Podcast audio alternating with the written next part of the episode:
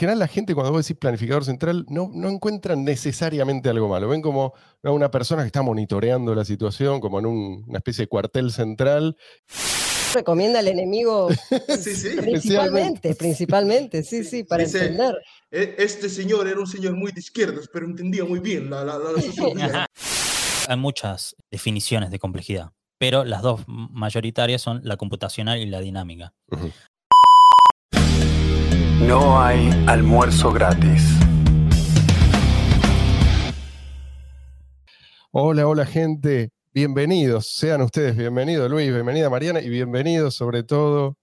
Es un honor para mí presentarles a El Vasco. De la otra punta de la ciudad. ¿Cómo es la desde- ovación? ¿Me haces la sur. ovación desde ahí? Ah, yo no. Bueno, ha- hacemos un aplauso. Aplausos. Ok.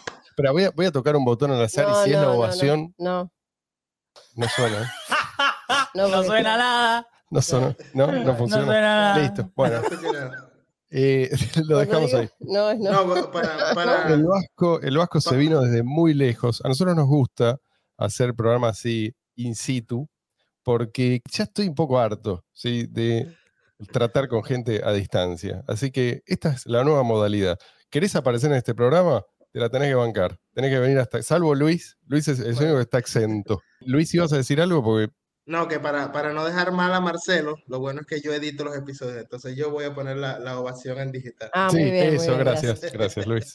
Eh, No, que tendría que haber Sí. estado, si tenías No. que hacer eso, me tendría que haber dicho si no, igual, Luis, te digo, la. Y le digo a la gente para que le interesa, nos cobra una fortuna, pero vale la pena, vale la pena. Tipo hace bien su trabajo. Y, y en BCH. Sí, sí.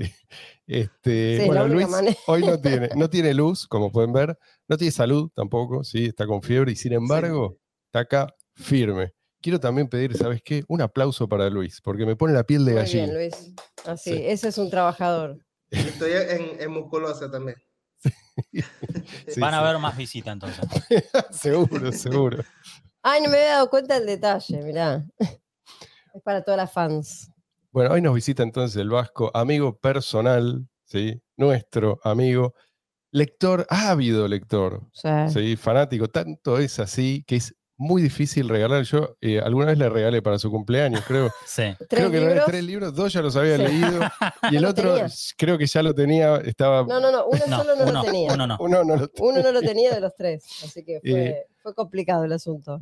Y con lo cual, regálenle cualquier otra cosa menos libros. El tipo básicamente se dedica a eso, ¿sí? A leer, pero además procesa lo que lee. Por eso lo trajimos, ¿sí? No es cuestión de leer como hacia cortocircuito, Sí, sí, ¿no? bueno. Tiene, Y- Bueno, y- corto sí.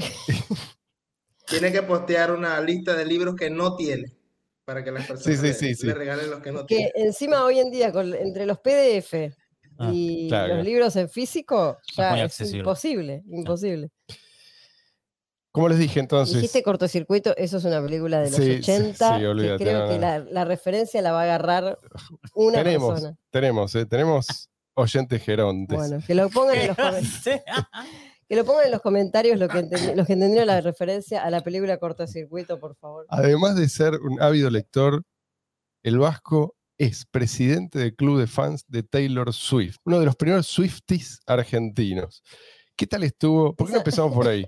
¿Qué tal estuvo el recital? no, no, mentira. Esa no te la esperaba. El tipo que escuchaba eh, heavy metal, ¿viste? Sí, sí. death metal. Este es el como la eh, ¿cómo Eran se- dos personalidades, death metal y Swifty. Salió del placar. Fanático de Megadeth a Swifty. Primera, primera pregunta obligada que nosotros Bueno, hacemos a todas los- las personas que, eh, por lo menos que concurren por primera vez. ¿Cómo? ¿Por qué caminos llegaste vos, Vasco, a abrazar las ideas de la libertad? Bueno, primero, gracias por, por tenerme acá.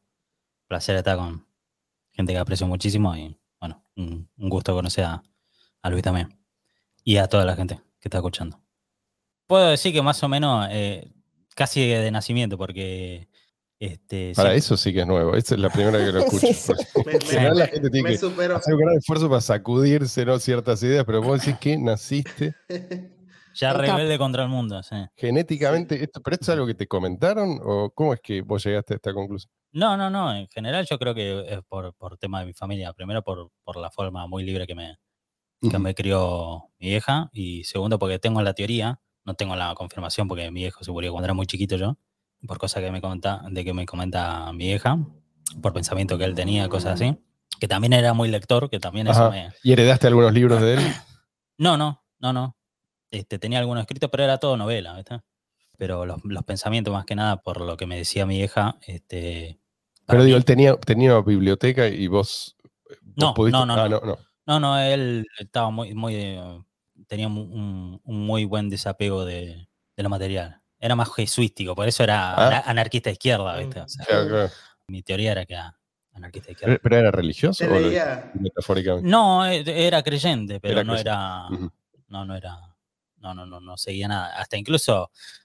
No, no sé si les quiero co- contar la, la- la anécdota, pero una vez en once, él era, era medio loco, ¿viste? Era, así, era. Pero, Vos lo describiste un poco como un bohemio también, ¿no? En un punto. Sí, sí, sí, sí. Y estaban, no sé si eran evangelistas o qué, o qué carajo había en el- la plaza de Once y el, el chabón agarró un micrófono y empezó a decir, ah, sí, que, que esto, que lo otro. Empezó así como un discurso, se, se lo inventó, ¿viste? Y toda la gente, sí, que qué sé yo, que esto, que lo otro, y cantaban, que esto, que lo otro, y bueno, ya, chao. Y lo dejó y lo dejó, a los otros quedaron, ¿viste? O sea que tenía ese Como don. si él fuera un pastor. Era un tipo que, que tenía No, cari- era, es- carisma. eso que hizo fue como una, una especie de metáfora, que la Mm. gente eh, cree cualquier boludo que le dice. Mm, O sea, mm. Era así él, era así. Como uno de esos experimentos sociales. Sí, él era así. O sea, el tipo dejaba metáfora todo el, todo el tiempo. ¿viste? Y yo tengo, yo tengo la... la- Como parábolas, digamos. sí, no, así. tengo la, la- la- la intuición de que ha- habrá sido anarquista de izquierda. Y, y El- nunca, y, y nunca eh, me adentré el tema político hasta, hasta que tenía 17, 18 años, más o Mm. menos, obviamente por el tema de votar y cosas así, ¿viste? Entonces, este, pero ya de antes yo ya decía, ¿para qué carajo se pelean de esta pelotudez si a nadie le importa tu vida? ¿viste? Yo, ya, yo ya internamente ya pensaba todo eso. Entonces- Intuías que el sistema político Era toda una farsa. en realidad no era lo que parecía. Sí, sí, sí. hasta incluso yo una vez en el año 2015, cuando estaba ahí el tema Macri Coso, eh, ¿cómo es? El sin brazo, Sí, sí, este, y yo recuerdo que había unos amigos en mío en mi casa y una ex mía y se pusieron a discutir por el tema del- de la elección y qué sé yo. Y yo en la computadora ahí, viste, ah, súper tranquilo y, y diciendo por dentro mío, ¿qué carajo importa todo esto? Digo yo, ¿viste? Y, y hasta en ese momento tenía 24 y tampoco, tampoco había... Este, No habías no profundizado, había pero ya- profundizado sí. todavía. Pero, entre medio de eso, una camporista en, un, ¿Cómo? en un lugar que se llama El Tío, por la cámpora. Sí, sí, ¿Y sí. ¿Qué sí. hacías ahí vos? Es un boliche, boludo. Ah, era un o sea, boliche. Sí, sí. ¿Pero qué hacías ahí? Repito la Ahí pregunta. está lleno de Por, por- boliche. por mi vieja, no sé de quién conocía y fuimos, fuimos ahí, qué sé yo. Y me dice, este, creo que era do- 2009 o una cosa así, y, y me, me- me a- estaban hablando algo de, de- de- también del, del- del- de votar, a no sé qué cosa que te lo otro, y me pregunta la mina a mí, y, y- y vos qué onda, ¿viste? Yo le digo, yo no voto. Ah, sos anarco, me dijo. Y Yo Mm. dije, yo no tengo, No sé. yo pensé que me estaba diciendo narco, ¿viste? Pero, O sea, no, sí. como me decías antes, este fue el, el regalo, así Las como muchos, de- muchos recuerdan, Perón le regaló a mi abuelo una bicicleta. Y Pero por me, te- regaló el anarquismo. te, te Por lo despertó. menos te puso el sello. ¿Quién le hubiera dicho que una integrante de la cámpora eh, ¿no? te hubiese sí. dado esa enseñanza? Ese, ese puntapié Porque inicial, además, porque no por se ahí, caracterizan por ser muy... ahí empezaste, ¿qué hiciste? Googleaste, Sí, anarquismo. sí, sí, Claro. exactamente, exactamente. Y ahí empezaste. A ver Claro, lo que y- soy. ¿Qué soy? Sí, sí, y, y vi que la, la- la- la descripción dije, "Eh, más o menos esto me gusta, dije, acá Por acá, y sí, sí. Es Pero por acá, es por El, acá. el tema creo que es, perdón, eh, Y después hay autores que te, o sea, una vez que dijiste, bueno, a ver, este camino por Sí. dónde voy, ¿qué, qué autores empezaste, o sea, qué autores te guiaron o dijiste, bueno, esta es la... sí, te, in- posta"? o te influyeron más, quizás. O para, para entender Sí. realmente las ideas, ¿cuáles son los que, los que vos destacarías? Y Bastos, los videos de Bastos Claro. ¿viste? fueron. Es la introducción, la mejor introducción. Me Sí. parece entretenido. Es el rey. Sí, Sí. sí. Pero miraba de todo en ese, en ese momento, 2007, 2017, 2018 más o menos. Mm. Ujú, Eh, veía, veía a Milei, veía a Basto, veía a Huerta de Soto, Claro. eh, qué sé yo. este, O sea que más que nada a videos Rayo, más, que, ¿viste? más que libros. En ese momento. en ese momento. Y después fui reforzando, fui Mm. reforzando cuando iba viendo los videos. Claro. Que es una máquina de recomendarte libros vastos. Sí, Ahí sí, es sí. cuando Sí, me, me fui adentrando, pero de a poco. O sea, hacías un filtro, no podías leer todo, porque yo Y no tampoco puedo leer un entender día. todo. Yo creo que hay un montón de libros que Bastos recomienda y todavía Nadie nadie sabe sabe ¿De qué autor se trata? Sobre todo los que son en inglés. Sí. A- a- aparte de que Ba- Ba- Bastos no te va a recomendar de una sola ideología, Bastos se leyó a todos. Sí, sí, sí. No, sí. claro, sí, sí, recomienda al enemigo Sí, sí. principalmente, principalmente, sí, sí, para Dice- entender. E- Este señor era un señor muy de izquierdas, pero entendía muy bien la, la, la sociología, la política, la Sí, muy bien. Muy bien. ¿eh? Esta beta no la tenía. Y es políglota, eso sí lo sabíamos. Pero Eso, eso, es castellano. Ya sé, pero eh, no, es Sí, gallego. sí, sí. Gallego. Ah, es gallego, gallego. Gallego, gallego. Bueno, hoy vamos a hacer algo que a mí me encanta, que es pincharle el globo a cualquiera que tenga las esperanzas puestas en el planificador central. Porque yo, a mí no me gusta llamarlos planificadores centrales. En general, la gente cuando vos decís planificador central no, no encuentran necesariamente algo malo. Ven como una persona que está monitoreando la situación, como en un- una especie de cuartel central, y es la persona que sabe, como Tiene todo bajo control. Tiene todo bajo control. Sí, los superhéroes, ¿te acuerdas de los superhéroes de cuando éramos chicos? Sí, se sí, sí, sí. encontraban en el cuartel central y resolvían todos los problemas desde ahí. Y cada uno, uno salía volando para un lado, otro para el otro, pero se vol- después se volvían a encontrar ahí. En O sea, preocupados por los problemas Sí. y preocupados por encontrar una solución y eh, tomar cartas en el asunto. Se, se imaginan la, la, la liga. esa es, la, es es como la connotación que tiene. Entonces yo le diría, son planificadores o aspirantes a planificar vidas ajenas. Ujú. Creo que eso es más preciso. Por ahí, ahí la gente empieza a darse cuenta de por qué para nosotros esto es un error. Sí, Luis. No, no, me imaginé la, la Liga de la Justicia Social. Sí, sí, la Liga de la Justicia Social, tal cual. Eh, entonces no es así. Es más complejo, como irónicamente, como dicen los zurdos, ¿viste? Es más complejo. Es más complejo, ¿sí? Por eso hoy vamos a hablar de la, eh, y creo que es el título, ¿no? De un libro que vos me recomendaste, se llama Economía de la Complejidad. Sí, sí. Eh, el autor, ya, ya vamos a hablar de- del autor, pero mi introducción a la economía de la complejidad o la complejidad en general fue a través de otro libro, un libro que se llama Caos y Orden, de Antonio Escotado, que recomiendo mucho. Es un libro, hay que leerlo, está concentrado, ¿sí? No es un libro para, no sé, para llevar las vacaciones a leer en la playa. O sí, quizás, si uno no se distrae mucho en la playa. Depende de lo pero- concentrado que sí. Pero bueno, eh, después hay otro, hay otro eh, autor muy cercano eh, para mí, a, a mi corazón, que se llama George Gilder, que también escribió un libro que se llama Information Theory of Money. ¿sí? Eh, y también hay muchos autores que los dos citan, que son, parecen ser fundamentales. Y de esa obra surgen un montón de, de- corrientes, porque esto es algo bastante interdisciplinario, ya, ya vamos a, adentrarnos. Básicamente, lo que yo aprendí, o me encontré con esto- estos dos paradigmas y a partir de este libro, Caos y Orden. Uno es el del eh, el, el paradigma del equilibrio, ¿sí? que en general lo que hace es dejar afuera todo lo que, todo lo que el modelo que uno considera válido no puede explicar, lo deja fuera.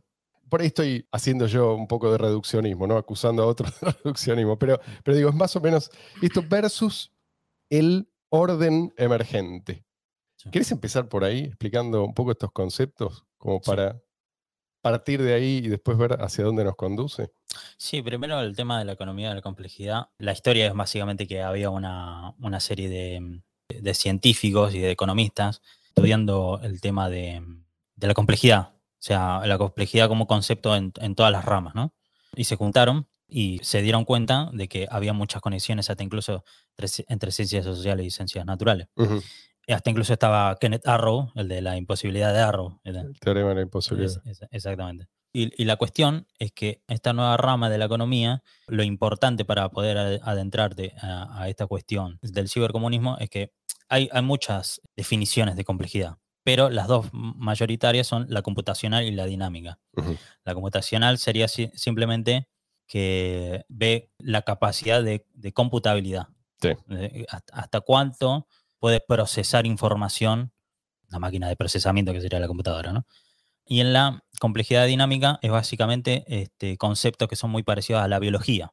Como bien decías, la, la- la emergencia, el, el orden espontáneo, que también es una cosa de que está sacado de la biología, Claro. lo- Hayek los- básicamente lo saca de ahí. Este, Como que en, en la, en la economía, con el tiempo, los economistas fueron como tomando prestado de otros paradigmas, ¿no? exactamente. Eh, sí. entonces, esta idea del equilibrio por ahí se la debemos a el, La física. el pa- La exactamente. ciencia natural, claro. A- física. sí, a la ciencia natural, pero específicamente a la física. Sí, la sí, sí, física. sí, sí. Eh, y, y así sucesivamente. Entonces, pareciera que todo lo que no puede ser perfectamente predecible, entonces de ese paradigma queda afuera y es algo que molesta, resulta incómodo y para algunos. Y para estos nuevos pensadores es al revés. ¿Sí? Quieren eh, esa, esa incomodidad, no, le- no es algo que les incomoda, ¿sí? es al revés. Sí. Les despierta curiosidad. Bueno, está bien, este fenómeno no lo puedo explicar de esta manera, pero hay, y aunque no lo pueda explicar por completo, hay algo que sí puedo explicar de esto, ¿no? Esto, esa es la forma de, de encarar. Y no es, bueno, desprecio lo que no, no puedo entender o lo que no entra en mi modelo, sino, a ver, che, a ver si puedo tomar quizás de otros paradigmas, ¿no? Sí, sí, y, eh, y- y el, y el tema de orden espontáneo y de emergencia es, es muy clave para desterrar el tema del cibercomunismo porque Sí. obviamente el mercado es dinámico. No, vos no Claro. podés medirlo de forma estática, como si fuese una cuestión meramente contable. Claro. O sea, hay procesos que son van y vienen, Mm. sube y baja, o sea, va y viene. Entonces, y justa- básicamente son individuos tomando decisiones todo el tiempo, entonces Sí, eso no se sí, puede sí. predecir. Lo que Sí, está sí, en la cabeza de cada, un- es de cada individuo es imposible de predecir. Sí, sí, lo- los dos puntos más grandes en donde se rompe esa supuesta, que, porque parece en, en gráficos y en toda esta cuestión así académica en donde ponen gráficos y, Mm. y cosas así, parece que hay, hay, hay- hay a veces coincidencias de parámetros similares en distintos procesos, pero las dos cuestiones básicas que hace que eso no sea monótono, es, eh, que no sea esquemático, Mm. es la innovación y la creatividad. Exactamente. Sí, sí, sí, sí, sí. O sea, eh, vos tenés que tomar a la innovación y a la creatividad, o a la innovación sobre todo, como algo, como una anomalía, ¿sí? Exactamente. Desde ese punto de vista es un bug que hay que corregir. Claro. No es justamente lo que le da vida al, al sistema, ¿no? Eh, pero fíjate vos lo Aparte, distinto que es el justamente lo que punto es de humano, Exactamente. lo que es humano, lo Exactamente. espontáneo. Bueno, eso es, por eso el comunismo siempre termina siendo antihumano. Claro, Digan lo que Claro, digan, claro. aunque eso se llama a sí mismo los verdaderos humanistas, ¿por qué terminan siempre con fosas comunes, con montañas de cadáveres? Porque en el fondo es an- antihumano. ¿no? Vamos, la mente humana es el enemigo, y si vos querés aplastar la mente humana, vas a tener que aplastar seres humanos literales. ¿sí? Ahora yo tengo una pregunta bien básica, bien de, bien de Doña Rosa. Sí. Eh, cuando hablan de la complejidad ellos, ¿cuál es, digamos, la rama de la economía o qué, qué- qué parte de la economía es la que están mirando para decir, bueno, esta es la complejidad a la que vamos ahora a decir, bueno, cómo desentrañar esto? O sea, ¿qué sistema, de qué parte están hablando? Es lo más complicado porque justamente yo, yo había visto un...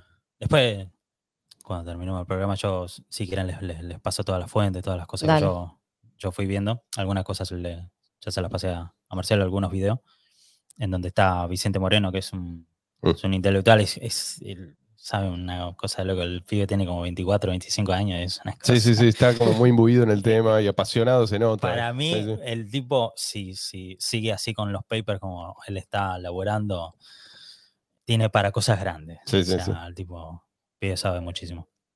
Este que lo hizo es, es un, es un video que lo hizo en el canal de, de Juan Ramón Rayo.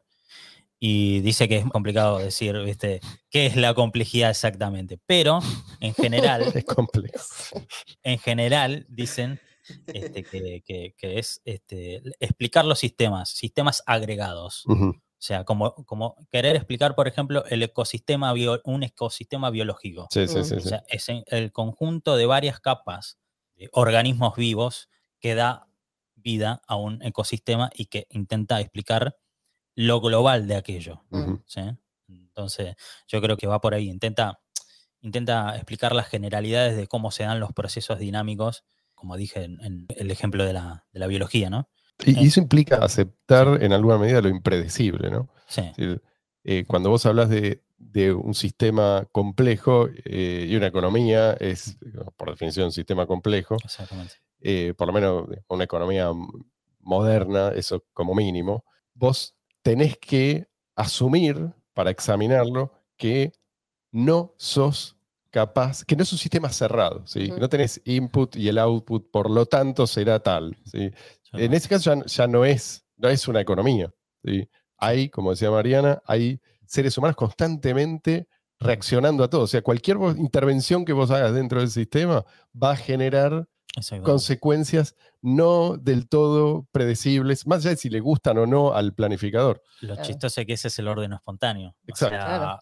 acciones intencionales con resultados no intencionales. Exactamente, exactamente. O sea, vos podés hablar de cálculo económico, pero el cálculo que está haciendo cada uno en su cabeza, cada vez que va a tomar una decisión, ese cálculo no lo podés, eh, o sea, describir. Sí, Podés escribir después, una vez que sucedió, pero antes, o sea, como para predecirlo y decir, bueno, ¿qué va a pasar? No, lo que está pasando en la cabeza de una persona. Yo ¿qué va a decidir hacer? para- ¿Ahorrar, no ahorrar, gastar ahora, después? O sea, todas esas cosas, son todas cosas que pasan en la cabeza, a veces en milisegundos, Sí, y sí, después se toma es una que decisión. además, claro, es como un umbral. Ponele que yo soy soy un tipo que está obsesionado con acumular bienes de lujo. Y de golpe leo un libro que me cambia por completo. Puede pasar, ¿sí? me ilumino. Y digo, ¿sabes qué? Todo esto lo voy, ni siquiera lo voy a vender, lo voy a real. abandonar, ¿sí? Y me voy a ir a vivir a una cueva. Esto es algo que pasó en la cabeza del tipo. Ujú. No hay manera de predecirlo, no hay manera de saber. ¿Y cómo haces para determinar? Ese tipo va a cambiarlo todo, va a cambiar qué recursos, a qué recursos va el tipo a apelar, ¿sí? qué necesidades va a tener. Todo eso va a cambiar en él y por lo tanto ¿sí? va a impactar en mucha gente a su alrededor. ¿Cómo haces para calcular eso? No hay manera de... cal- Vos solamente podés calcular algo, algo dado, algo manifiesto, algo que ya existe. Pero esto es algo que no se puede decir que existe y no se puede predecir. Entonces, el desafío que tienen es, no es que es un desafío, que es algo muy difícil, es literalmente imposible. Por eso, uno de los principales argumentos, quizás el, el más importante, ¿no? O sea, el, el más certero argumento en contra eh, del socialismo en todas sus formas es el de Mises, ¿no? La impo- ¿Por qué habla de imposibilidad? Justamente porque no tenés información. No es que tenés mucha información, que es Ujú. lo que decía Hayek, ¿no? Que, Sí. No, que, eh, o que es mucha, o que es muy cambiante, o que es descentralizada, que yo que, digamos, es difícil de obtenerla y procesarla. Sí. Lo que decía Mises es, no, tenés la información, que son dos cosas distintas. Si vos no tenés propiedad privada, Exactamente. vos no, eso que manifiesta a la gente, el momento en que dice voy a comprar o vender o voy a hacer tal, tal cosa o tal otra, no, a ver, que se manifiesta en una economía en los precios, no lo tenés. Por lo tanto, no sabés qué hacer. Esos precios te van a condicionar qué es lo que se hace con los recursos disponibles. sí.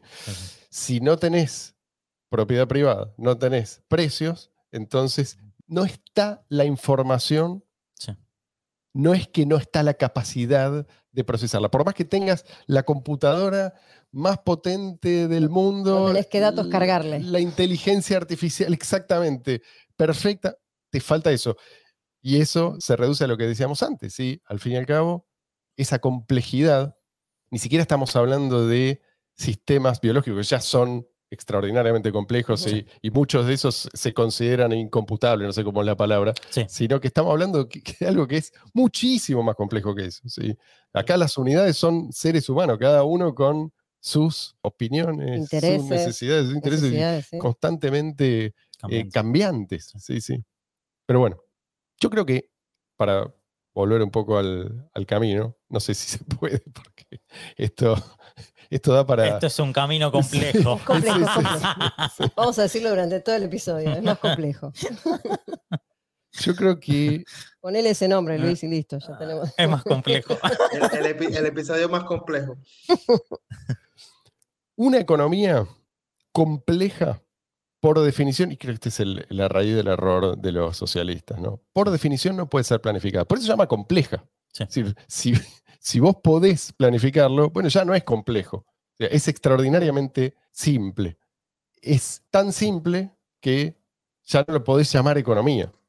Pero ni siquiera a nivel tribu, ni siquiera a nivel, como decía algunos en, las discusiones que vos me pasaste, ni siquiera a nivel este, hormiguero. ¿sí? Ah, sí, sí, sí, sí. Porque decía, en- estaba Paco Capella también en el programa con, con Vicente Moreno y con Juan Ramón Rayo y decía que ni siquiera la, la- la- las hormigas hacen eso, o sea, ni siquiera a, a las hormigas le dicen, vos tenés que ir para allá, para Exacto. allá. No, no, no, eh, huele una feromona, ve un caminito y sigue para allá, hace esto, o sea, Sí, no le dicen, anda para acá, anda para no, allá. no- hay nadie dirigiendo. No hay clima- nadie dirigiendo. El clima mismo las hace cambiar de, de- decisiones todo el tiempo, así que imagínate una cosa que es también aleatoria. No hay nadie dirigiendo y, y nosotros, al, de- al hablar de la reina, ¿sí? entre las abejas o entre las hormigas también, eh, tendemos, la gente tiende a confundir esto, ¿no? Piensan que hay alguien ¿sí? bajando mandatos.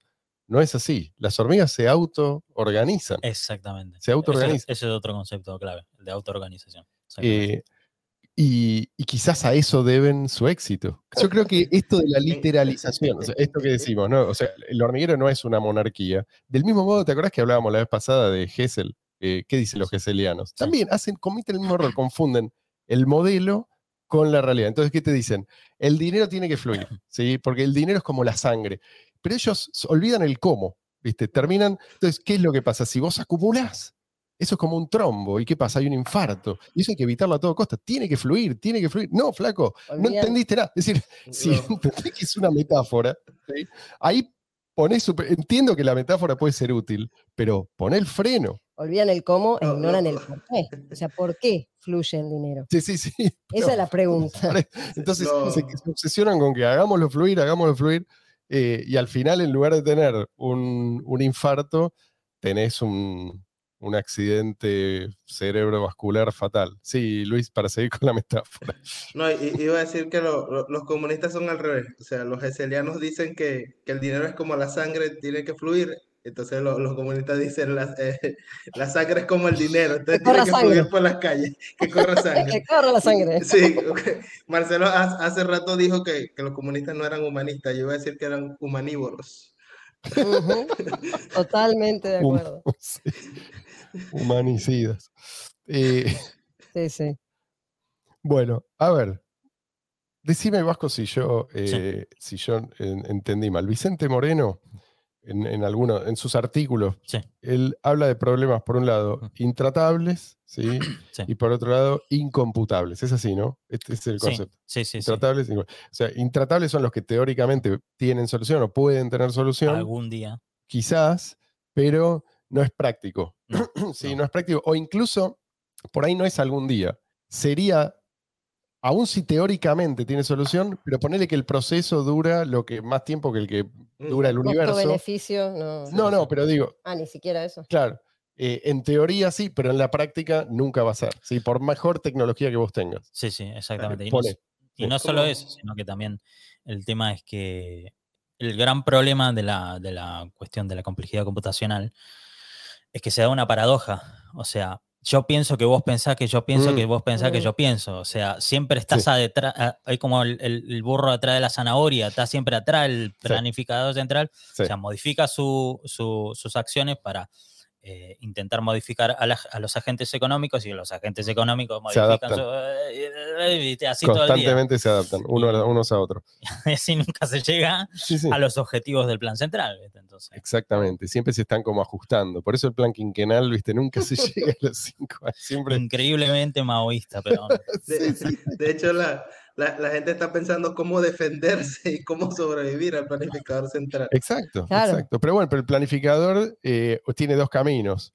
Eh, Uno, cuestionar su propia teoría y empezar a pensar en los seres humanos como seres humanos autónomos, o decir, estos seres humanos que no responden como yo quiero, hay que eliminarlos. Claro. ¿sí? O son el problema, o hay que corregirlos, hay que reeducarlos. Esa es, esa es en general lo que pasa, ¿sí? Porque sí, el sí. tipo que llegó al poder no llegó al poder porque sí, ¿sí? Aunque hay excepciones, qué sé yo. Pasa que a veces las excepciones se dan cuando ya el sistema no da para más. Vos decías, hablabas de Mao, y bueno, sí, después de Mao vino Deng Xiaoping, porque, qué sé yo, cuánto peor que se podía estar. O sea, se mueran como- 100 millones de nuevo, no, no, Claro, no o daba. sea, Bueno, por eso la fatal arrogancia, ¿no? O Sí. sea, es, este, vos te- podés llegar a un límite, a un nivel de arrogancia tal que después no tenés más súbditos a los que controlar. Sí, bueno. Entonces por Volviendo eso se dieron cuenta, pasa. claro, pero bueno, por eso se dieron cuenta y cambiaron la estrategia y fueron a la educación. Porque si vos vas a la educación, en vez de decir, bueno, voy a controlar directamente, voy a la educación para tener después los cerebros Sí. más preparados, más sumisos, más... Bueno, pero eh, eso de voy a la educación ya lo hizo Mao, de hecho. no, La sé, revolución cultural. que Sí, En algunos momentos cultural. empezaron a darse cuenta de que esa era la manera, no era la manera no venía tanto desde arriba, sino que empezar a crearlo desde Sí, sí, desde- sin duda, sin duda. Bueno, Igual tenía dos objetivos ahí, Mau.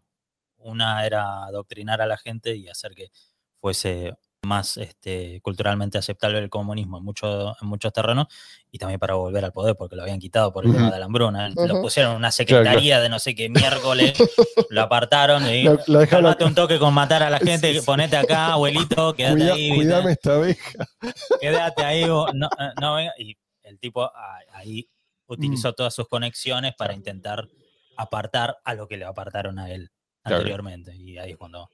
Pero cuando eso llegó, que- viste, ya el tipo estaba eh, viejo, con poca salud, y por eso empezó a Sí, hablar no. con, con, con, Con Nixon. Kissinger y con Nixon. y, Sí, viste, sí. o sea, Bueno, después teníamos, habíamos hablado entonces de los problemas eh, incomputables y, no, intratables. Eso, faltaban los incomputables. y después los incomputables. Algo dijimos de estos problemas y creo que el problema del cálculo económico bajo el socialismo es no este, incomputable, o sea, no, no tenés lo que computar, no importa cuánto poder de cómputo vos le tires, no lo vas a resolver nunca y por eso creo que es, es un argumento más poderoso que el de Hayek, aunque creo que los dos se complementan, ¿no?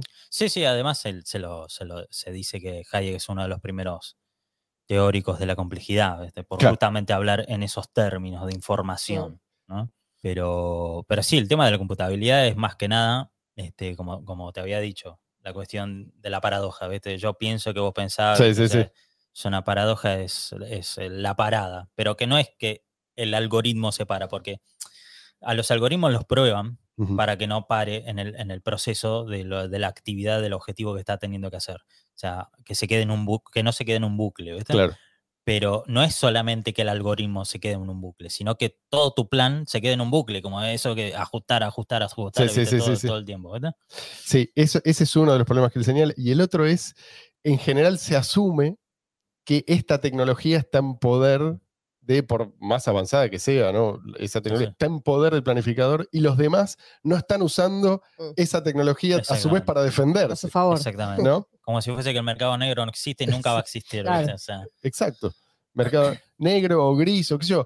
Ellos ni- es como que ni se lo plantean. No, esto está en manos del planificador y eh, vamos a ver eh, nosotros qué es lo que podemos hacer con Como si no hubiera nadie más pensando, a ver qué es lo que yo puedo lograr con esto. ¿sí? Y por ahí ese plan no tiene que ver con el del planificador. Sí, sí, son unos tecnócratas, son muy poco realistas. Mm. O sea, y después te dicen, idealiza vos, ¿viste? Sí, sí. Peyorativamente, ellos son los materialistas, los científicos, los... pero ese tipo de idealismo, ¿viste? No, no, no, no. No, No. Ellos nunca lo tienen. Y esto, esto es lo que para ellos me parece que los condena. Ellos Mm. ven a la sorpresa como algo a suprimir. Por lo tanto, están condenados a nunca progresar. ¿Qué es lo que en definitiva pasó cuando se aplicó realmente? Bueno, no es solo que no se progresa, sino que no, se, Se retrocede. retrocede muchísimo. Eh. Todo esto no es porque sí. ¿sí? La teoría es horrible y no se puede emparchar. No es que, porque el, el intento de estos tipos es, bueno, ahora que tenemos eh, toda esta tecnología, volvamos ¿sí? sobre esta, pero porque no entienden, por, no entienden la refutación de esas teorías. Por eso Sí. quieren seguir construyendo sobre esa base. Exactamente. No tienen en cuenta que el hombre por naturaleza es libre, quiere Sí. ser libre, quiere tomar sus propias decisiones. Entonces están permanentemente como en un dibujito animado, ¿viste? El corre caminos y el coyote. Sí. O sea, ellos hacen el algoritmo, cargaron todos los datos, el algoritmo está corriendo y el hombre ya está tomando otras decisiones, ya se está O sea, adaptando, Están ya se está condenados, defendiendo. están condenados a encontrarse con que- sorpresa. Reprogramar el algoritmo sí. otra vez, y como decía el Vasco, o sea, es voy, la respuesta, o sea, es más lento el programador que, que el, el sujeto de estudio, digamos, por decirlo de alguna manera. Sí, no solamente eso, sino que te genera una sociedad pasiva. Que Mm. está esperando a que el planificador haga lo que tiene que hacer para que él actúe, ¿no? si tienen es así. éxito, eh, entre comillas. Entre comillas, Sí, sí. pero no, no, no, la gente hace, hace lo que quiere. Y que- no, es que además, si tenés esa sociedad pasiva, no le sirve tampoco al planificador, porque el planificador está, sin saberlo muchas veces, está beneficiándose de un sistema que no es el que él propone. Exactamente. Es decir, eso es lo que él no ve. ¿Y en qué medida es justamente la sorpresa, lo inesperado, lo que hizo posible ese grado de prosperidad del cual él mismo disfruta? Sí, y hay, y hay dos puntos más que yo te había mandado. El de cálculo en, en especie, que es muy chistoso. Sí, sí, sí. Contá, porque contá. es, es, es como contar cosas sin, sin dinero, o sea, por cantidades. Sí. Hay uno ahí en la, en la página de sitcom.org. Y como es, son, son dos partes. Y la primera parte te hace ejemplos de, de Egipto. O sea, sí, sí, con el tema de las pirámides. Y yo diciendo, un sistema feudal, ahí también están alienados. ¿Qué me decís, Marcita? O sea, No, o sea, el éxito es las pirámides. Que por otro lado, ¿quién quería las pirámides? O sea, si, Los que las construyeron ¿quién, seguro quién considera que es un éxito? Por supuesto que no es el faraón y algún que otro familiar de él, ponele, o ni siquiera. El faraón solo podía llegar a ser. eh, y eso es lo que nosotros tenemos que considerar un éxito. ¿Desde qué punto de vista? O sea, y, y hay que copiarlo. Porque claro, ellos no, supuestamente construyeron las pirámides eh, sin cálculo, cosa que también es, es dudoso. es porque dudoso, eh, pero, es la, la, la- sin cálculo económico. es la- es la- es la cuestión, viste, el, Sí. la, Mirá el, ejemplo, el Sí, el ejemplo que te ejemplo de tienen que dar. cualquier O sea, si tienen que remontarse a eso, ya está, Ya perdieron. está, hace eh, ahí también hay alienación, muchachos, ya está. Aunque funcione, listo. O Claro. sea, ahí no hay desalienación de una ponga, hermano. O sea, ya está. Sí, y, Ponele pip a ese. y es, es- Luis, vos atento. Lo, lo tengo que hacer laburar que no tiene luz, ¿viste? Está en Venezuela y lo tengo que hacer laburar. Yo lo que pasa es que soy como, el, el- cuando me enojo soy como el cuño anarquista, ¿viste? Puteo mucho, pero como, como cuño, ¿viste? Pero anarquista, ¿viste? Este, Pero, No pasa nada, no pasa Pero nada. en la, en la segunda parte del, del cálculo en especie, lo más chistoso es que hasta incluso acá en este, que le regalé, el anti-Marx, el ladrillas. Esa es la segunda parte, ¿eh? el tomo 2. Sí. Falta un tomo todavía. ese es más Está chiquitito. Sí, sí, más chiquitito. Eh, decía, acá también decía que, que, por ejemplo, el tema de, lo- de los bonos por, por cantidad de trabajo, porque, Mm, ¿no? sí, sí. Por, por no vamos, tiempo, no por vamos a tiempo de entrar, trabajo. Sí, no sí, vamos a entrar en todos los problemas del Sí. marxismo clásico, que Sí. son 40.000. sí.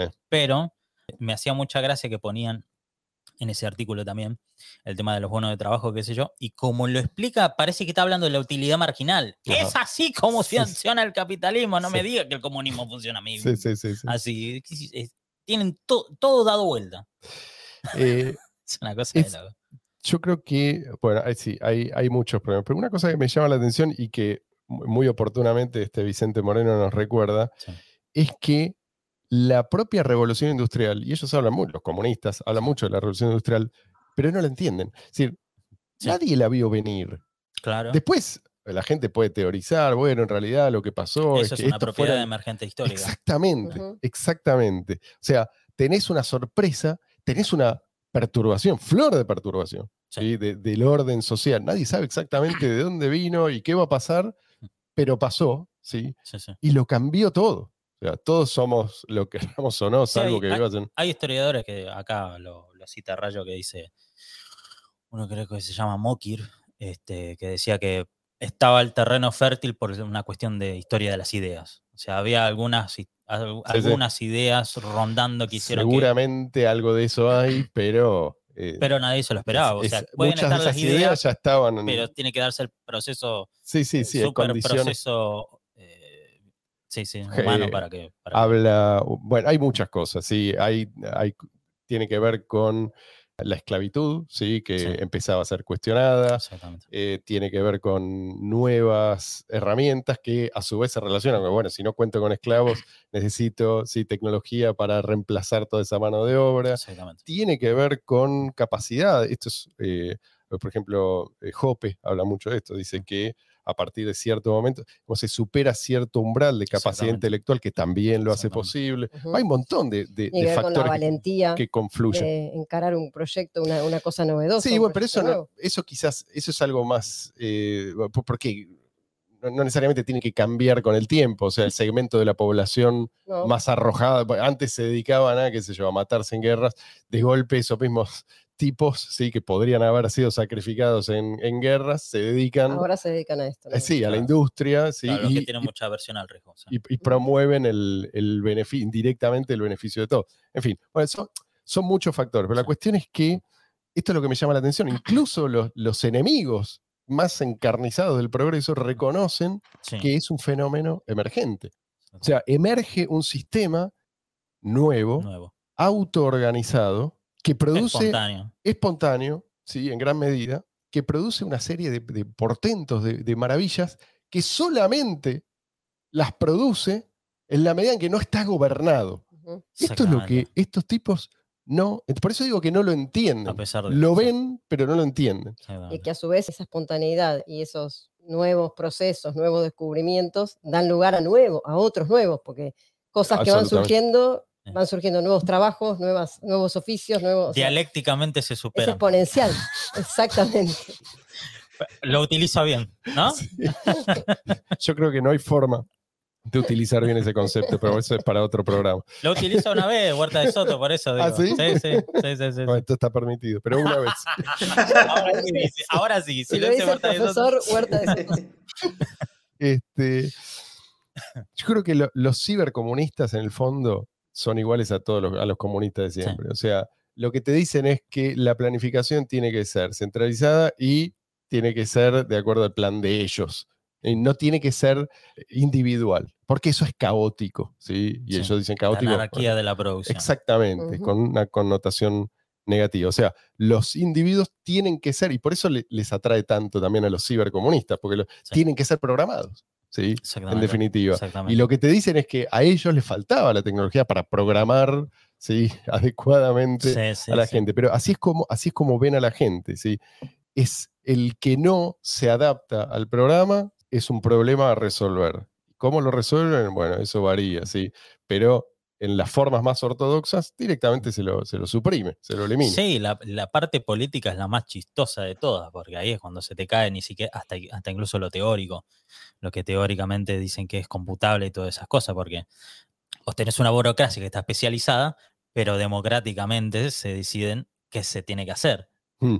Entonces van a vas a tener nuevamente dos, dos luch- o la lucha de clase nuevamente entre la clase que, democrática que quiere ir por, hacia una dirección y, y- y la- y la burocracia que quiere ir hacia otra dirección. Y cuando no coincidan, la burocracia es la que le va a ganar al otro porque es el que tiene el monopolio de... Ujú. Sí, sí, sí. Y es el que está más, más coordinado, mejor organizado. Exactamente. Y, además, acá en el, en el libro, decía una parte este, con respecto a- a- al marxista argentino Astarita que decía que había superado el teorema de la imposibilidad de Arrow, supuestamente, que decía que solamente se tenían que votar para no haber problemas en esas cuestiones democráticas, se tenía que, que votar preferencias de pico único que son, este, por ejemplo, tenemos 1, 2 y 3, y la 1 y 2 eligen la preferencia A, B y C. Entonces coinciden, en la mayoría dicen A, B y C. Bueno, la cosa es que ahí en, en- en una,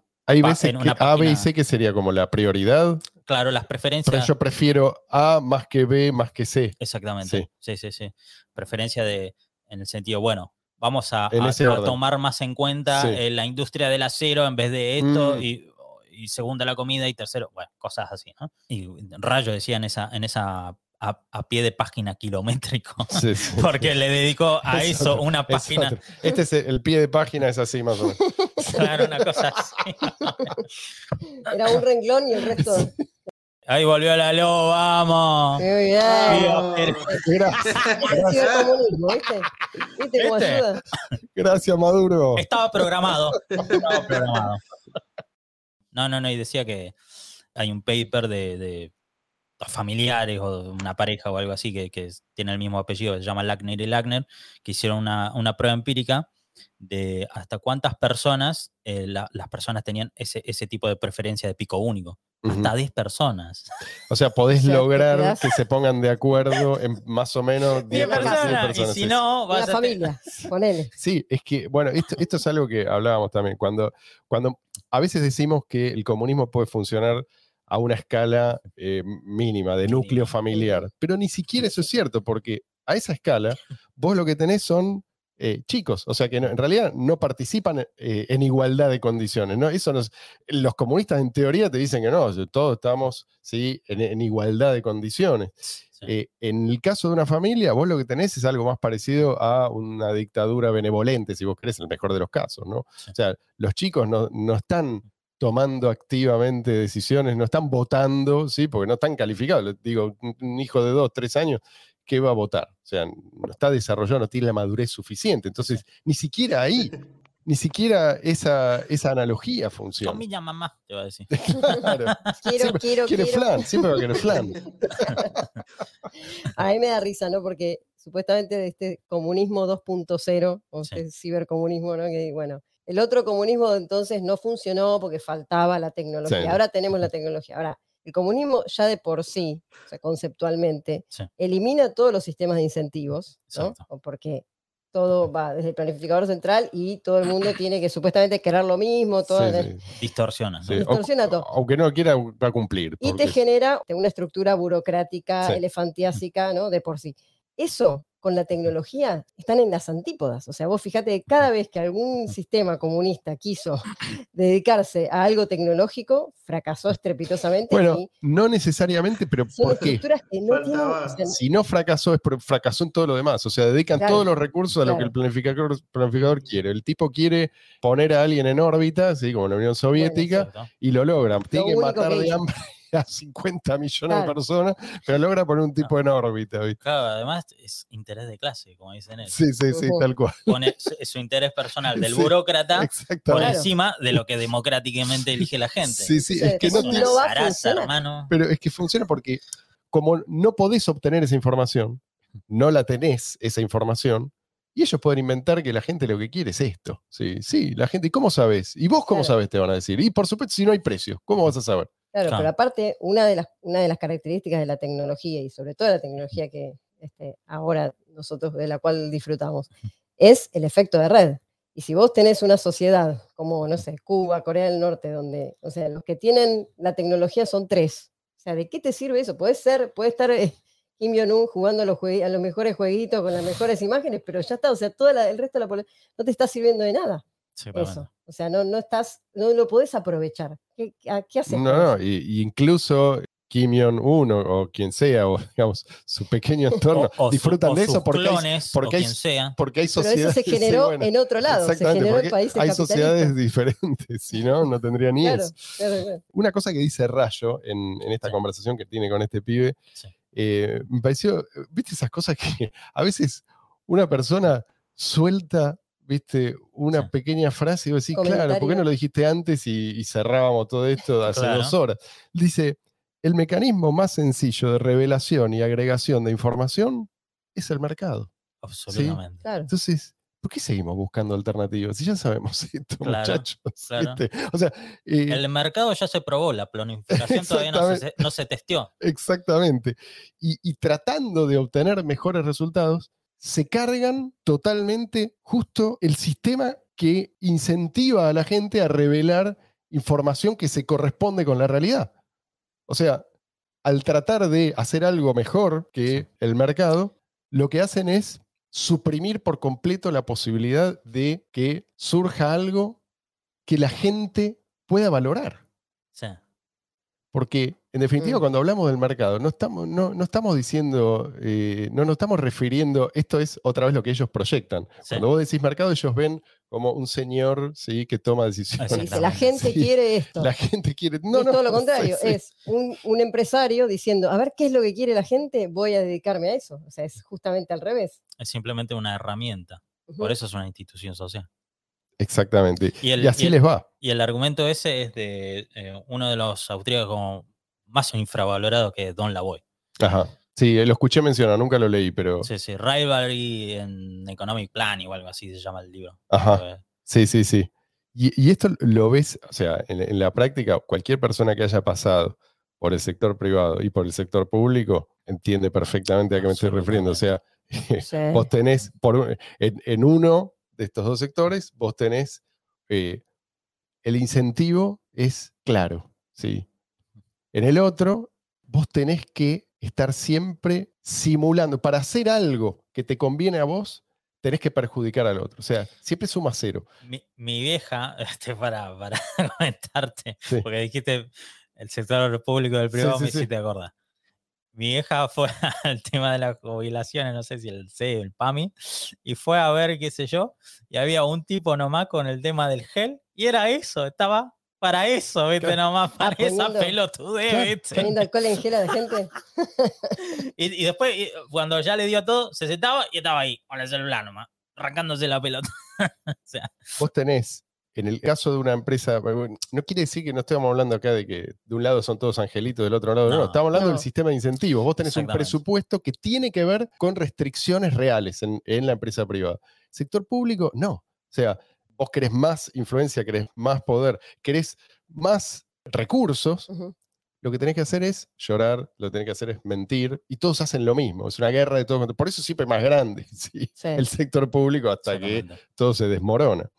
Eh, estaba mirando acá eh, que estamos ya cerca de una hora de conversación. Una conversación volando. sí, muy interesante, pero yo, no sé, díganme ustedes qué quieren hacer. ¿Quieren seguir un rato? Y hacemos otro. Vamos a seguir cinco minutos más como para hacer, Ah. hacer alguna cosa. sí, de vamos, cierre. vamos arrimándonos a conclusiones. cierre, Quiero, a ver, de de- conclusión. decime qué es lo que más interesante de todo esto que Sí. estuviste investigando. Sí, sí, sí. en estas semanas, ¿qué es lo que te resultó más interesante de todas las cosas que estuviste viendo y leyendo? No, y justamente el, el- el argumento último de Don Lavoy, ¿viste? Hmm. que, que el mercado ya se, ya se Sí. testió, ya está, es un Ya proceso que está. El mercado ya habló. funcionando. La, gran- la frase El mercado célebre. ya habló, está perdido el debate. Estaba, estaba- estaba pensando, ya está todo inventado, pero que no, Sí, que no es algo que se inventó.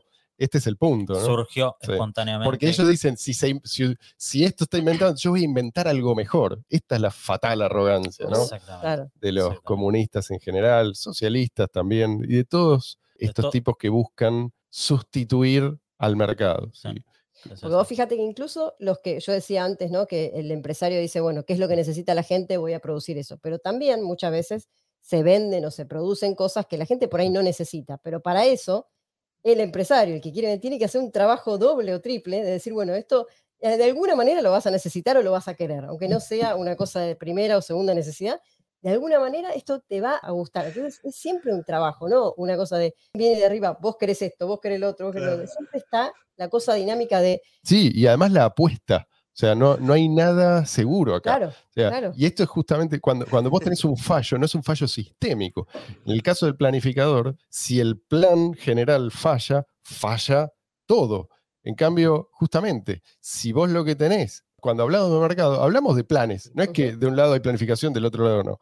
Pero son planes múltiples y en competencia. claro. Sí, ¿sí? sí. Y Algunos además, fallan y justamente El- esa es la ventaja, que el que falla sí, no transmite necesariamente al revés, puede ser una, una buena lección Aprende para otros, sí. y, y- y- Sí. y aprende y de ese error pueden aprender un montón. Decimos, por acá no es el camino. Sí, sí. El planificador lo, lo que dice es, yo necesito esto, por tanto voy a sacrificar mil corazones hasta obtener. Sí, Exactamente. sí, sí, sí, sí. Exactamente, es al revés. sí, sí, el mercado te disciplina y no se socializan las pérdidas. Exactamente. Eh, y una cosa que creo que mencionaba Rayo también, eh, que es, es- es irónico, ¿no? El planificador central siempre le gusta hablar, ¿no? porque parte del Sí. el paradigma este del equilibrio, de la optimización de los recursos, Mm. ¿no? Como que hay una torta y yo, mi rol acá es optimizar el uso de esos recursos limitados que yo tengo.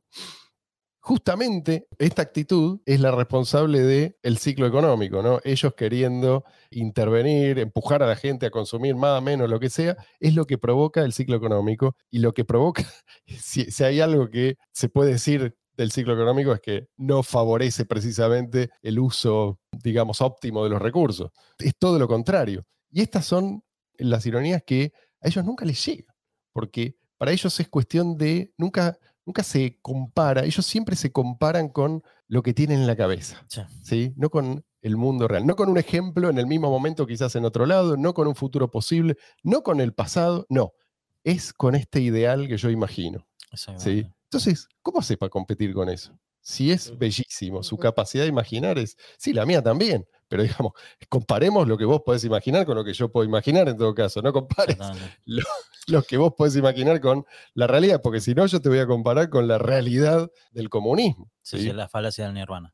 Entonces No, Rayo no, decía que, No tiene suficiente compromiso como para no cuestionar lo que dice el, el amado. claro, claro, Qué vergüenza. lo que decía Rayo, no, ahora no me acuerdo, porque estuve, estuve viendo tantos Sí. videos sí, de sí, que. sí. No, la verdad es que entré, entré en el rabbit hole, porque yo, viste que en un momento vos me dijiste, che, ¿querés comentar lo que vamos a hablar? Y te dije, no, estoy absorto, porque de verdad estaba, estaba fascinado, viste, con este pibe, sobre todo, que, que hizo Moreno. Un muy buen trabajo, porque además lo, lo explica bien. A veces los tipos que vienen por ahí, viste, de la física, de la biología, qué sé yo, digamos, si uno, si uno trata de entenderlo a fondo, tiene que hacer un gran esfuerzo.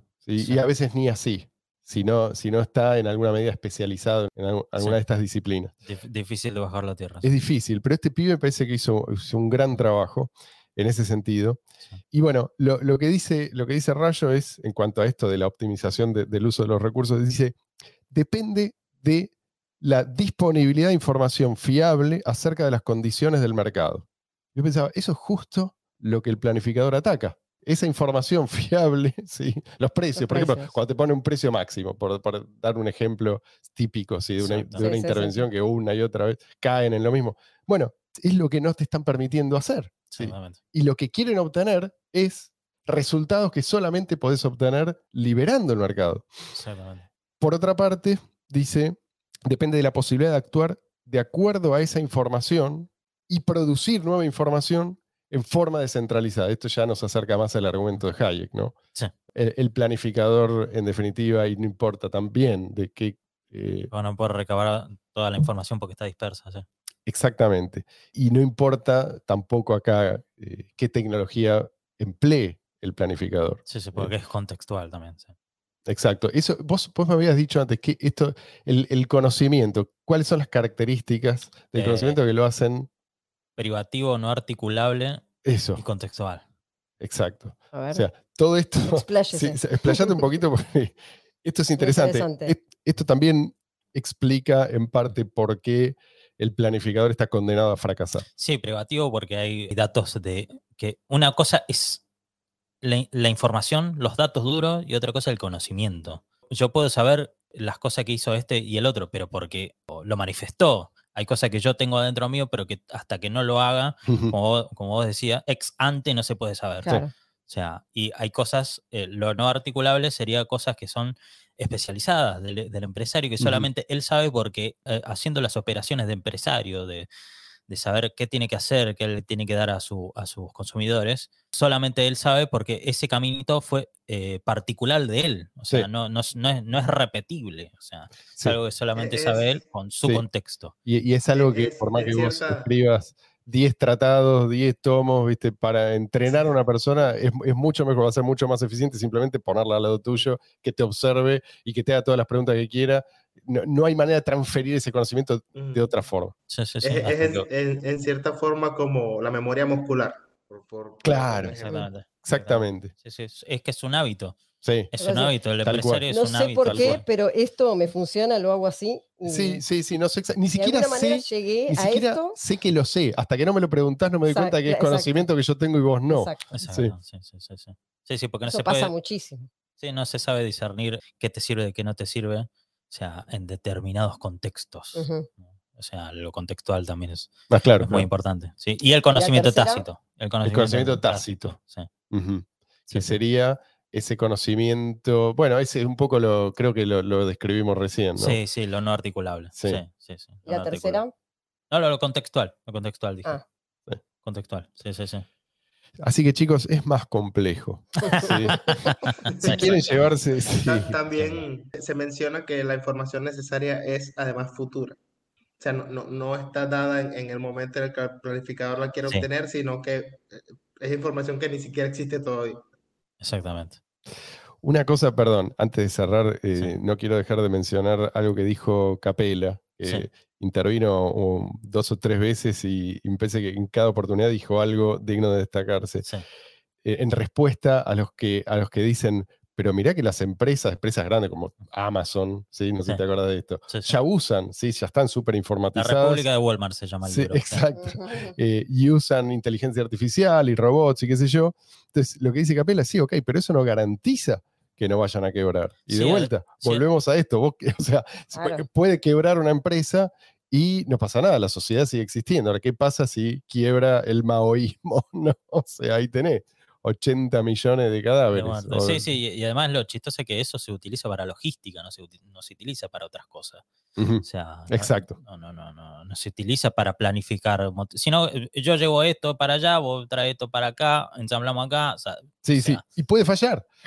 O sea, y Sí. aún así puede fallar. o Obvio, sea, obvio. Y es, es parte de ese proceso, ¿no? Es como la, la- la exploración y la adaptación es constante. O sea, acá no hay un. Si, si hablamos de un sistema, en realidad es un sistema que admite ¿sí? la emergencia de sistemas, no es un sistema en el, siste- el sentido que lo usan ellos. ¿sí? Exactamente, es este el adaptativo, es exactamente. adaptativo. no es, este, este es el sistema y todo se tiene que adaptar a mi sistema. No.